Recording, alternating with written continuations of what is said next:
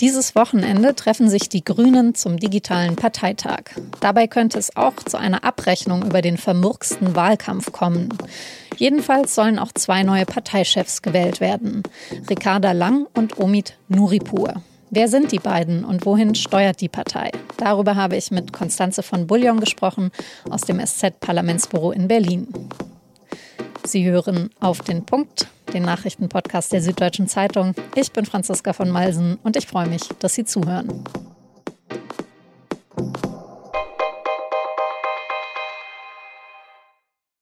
Selbst wenn Sie noch nicht so viel über die grünen Politikerin Ricarda Lang wissen, eines haben Sie vielleicht mitbekommen dass sie noch wahnsinnig jung ist, gerade erst 28 geworden. Wird Lang jetzt am Wochenende zur Co-Chefin der Grünen gewählt und davon ist auszugehen, dann ist sie die jüngste Politikerin auf dem Chefposten einer Regierungspartei.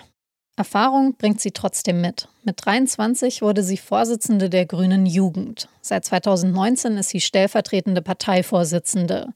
Sie ist Sozialpolitikerin und erklärte Linke. Als Tochter von einer alleinerziehenden Sozialarbeiterin entstammt Lang jetzt nicht gerade dem typischen bildungsbürgerlichen Kernmilieu der Grünen. Arm waren sie zu Hause zwar nicht, sagt Lang, aber das Geld sei eine lange Zeit ziemlich knapp gewesen. Seit der Bundestagswahl im Herbst sitzt Lang auch als Abgeordnete im Bundestag. Dort hat sie am Mittwoch ihre erste Rede gehalten. Ein wichtiger Moment in der Karriere von Politikern. Und besonders natürlich, wenn man als Parteichefin kandidiert. Dabei hat die AfD versucht, sie durch Rufen und Lachen aus dem Konzept zu bringen. Nichts Neues für Lang, die auch online immer wieder von rechten Trollen mit Hasspostings angegriffen wird.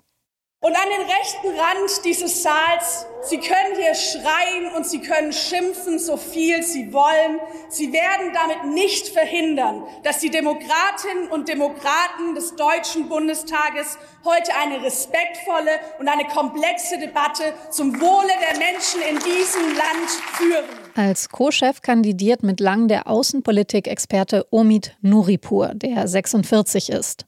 Nuripur kam als Teenager mit seiner Familie aus Teheran nach Frankfurt. Mittlerweile sitzt er seit 15 Jahren im Bundestag. Wie Ricarda Lang war er erst Vorsitzende der Grünen Jugend und dann im Vorstand der Partei. Als er seine Kandidatur im Dezember bekannt gibt, sagt er im Deutschlandfunk, es wird nur funktionieren, wenn wir zusammenstehen. Es wird nur funktionieren, wenn es nicht die eine Machtzentrale gegen die andere gibt. Wie wahrscheinlich ist es, dass das der Partei tatsächlich gelingt? Darüber und über Stärken und Schwächen von Lang und Nuripur habe ich mit Konstanze von Bullion gesprochen.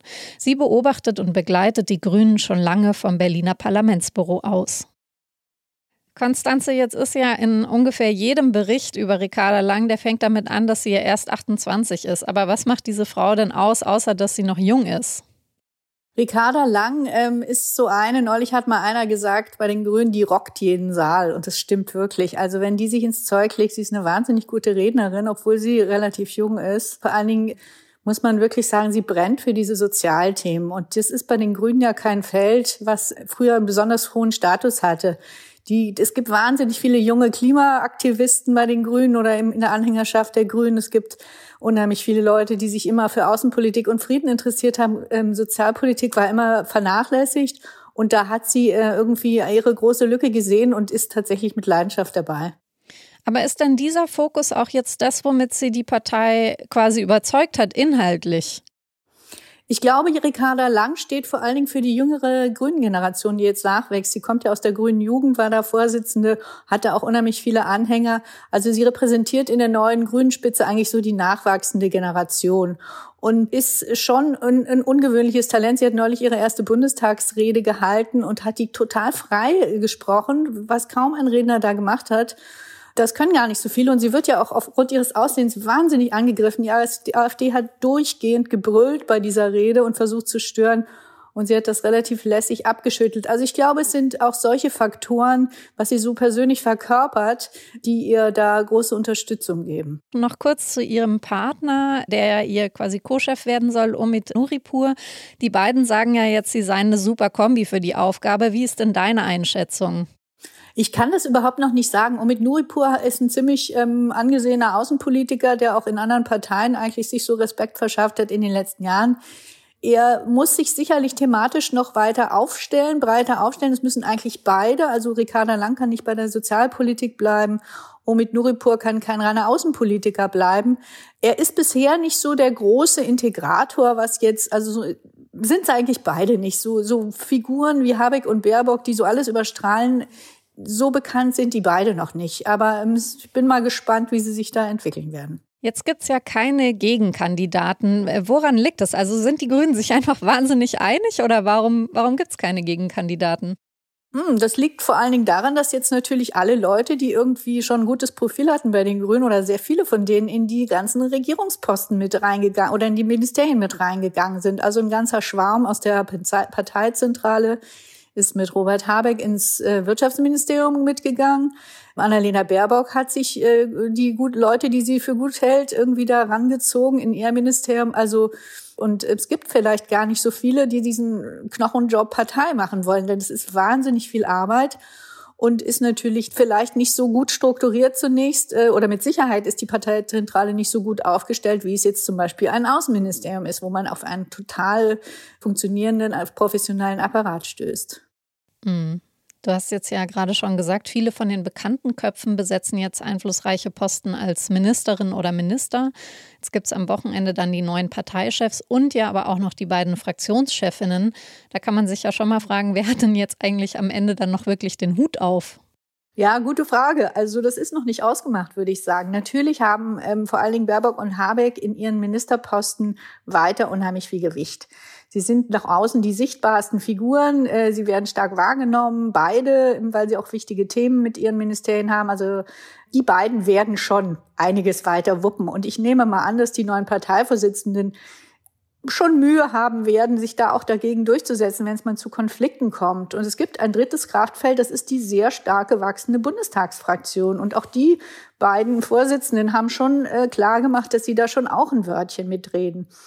Aber die Aufgaben werden sich verändern. Also bisher war ganz klar die Partei, Parteizentrale, die Vorsitzenden Habeck Baerbock waren sozusagen der Kopf.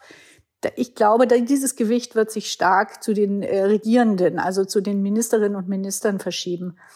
Und ähm, aber der Think Tank sozusagen, also der Ort, wo weitergedacht wird über die tägliche Politik hinaus, das muss eigentlich die Parteizentrale werden. Jetzt unterliegen ja aber äh, also die Minister und vor allem voran Baerbock und Habeck quasi ganz anderen Zwängen als Regierende in der Koalition. Kann man dann irgendwie so äh, sagen, also die beiden machen die Kompromisse und äh, die neuen Parteichefs müssen schauen, dass die Grünen sich vor lauter Koalieren nicht selbst verlieren?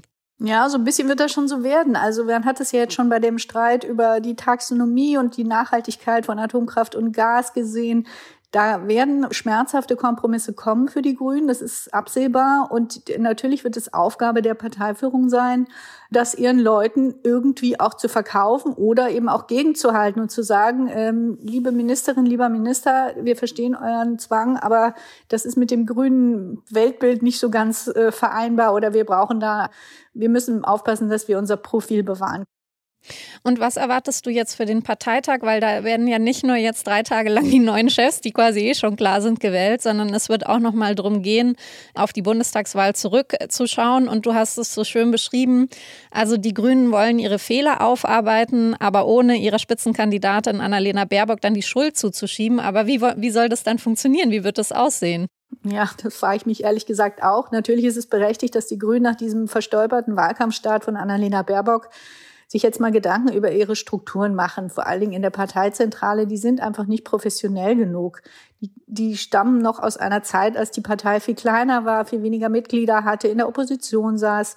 Das, das hat schon im, im Bundestagswahlkampf nicht mehr getragen. Da war Annalena Baerbock, hat eigene Fehler gemacht, aber sie war auch sehr schlecht begleitet sozusagen von ihrem Haus. Und das ist natürlich schwierig, da jetzt irgendwie so rückhaltlos aufzuklären, nachdem eine Partei gerade in die Regierung gestartet ist, ohne die handelnden Akteure, also sprich Kellner, Baerbock und auch andere, die da äh, irgendwo in Regierungsposten sitzen, zu beschädigen.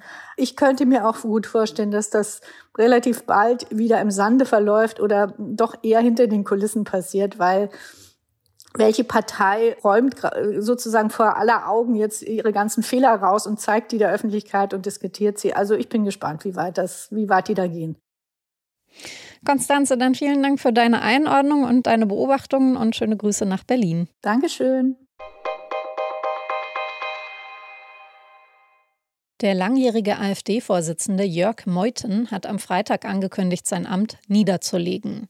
Außerdem will er die Partei ganz verlassen. Zunächst hatten darüber verschiedene ARD-Sender berichtet. Meuthen war seit Sommer 2015 Bundessprecher der AfD. Schon vor einigen Monaten hatte er angekündigt, nicht wieder für den Parteivorsitz zu kandidieren. Die Konflikte innerhalb der AfD hatten sich deutlich verschärft seit dem Wahlergebnis bei der Bundestagswahl, das schlechter ausgefallen war als 2017. Meuthen wollte sich vom rechten Flügel der Partei abgrenzen, zu dem die Fraktionsvorsitzenden Alice Weidel und Tino Kruppalla gehören. In der Bundespressekonferenz hat Gesundheitsminister Karl Lauterbach heute erneut dazu aufgefordert, sich boostern zu lassen. Warten Sie nicht auf Impfstoffe, die noch nicht da sind, so Lauterbach. Gemeint sind spezielle Omikron-Impfstoffe, die zurzeit in Studien getestet werden. Lauterbach sagte aber, wer mit den bereits existierenden Impfstoffen geboostert sei, habe ein 99 Prozent geringeres Risiko an Corona zu sterben als ungeimpfte. Er plädierte außerdem nochmal für die Impfpflicht für alle. Den Höhepunkt der Omikron-Welle erwartet er für Mitte Februar. Ab dann könne man auch mit Lockerungen der Maßnahmen rechnen.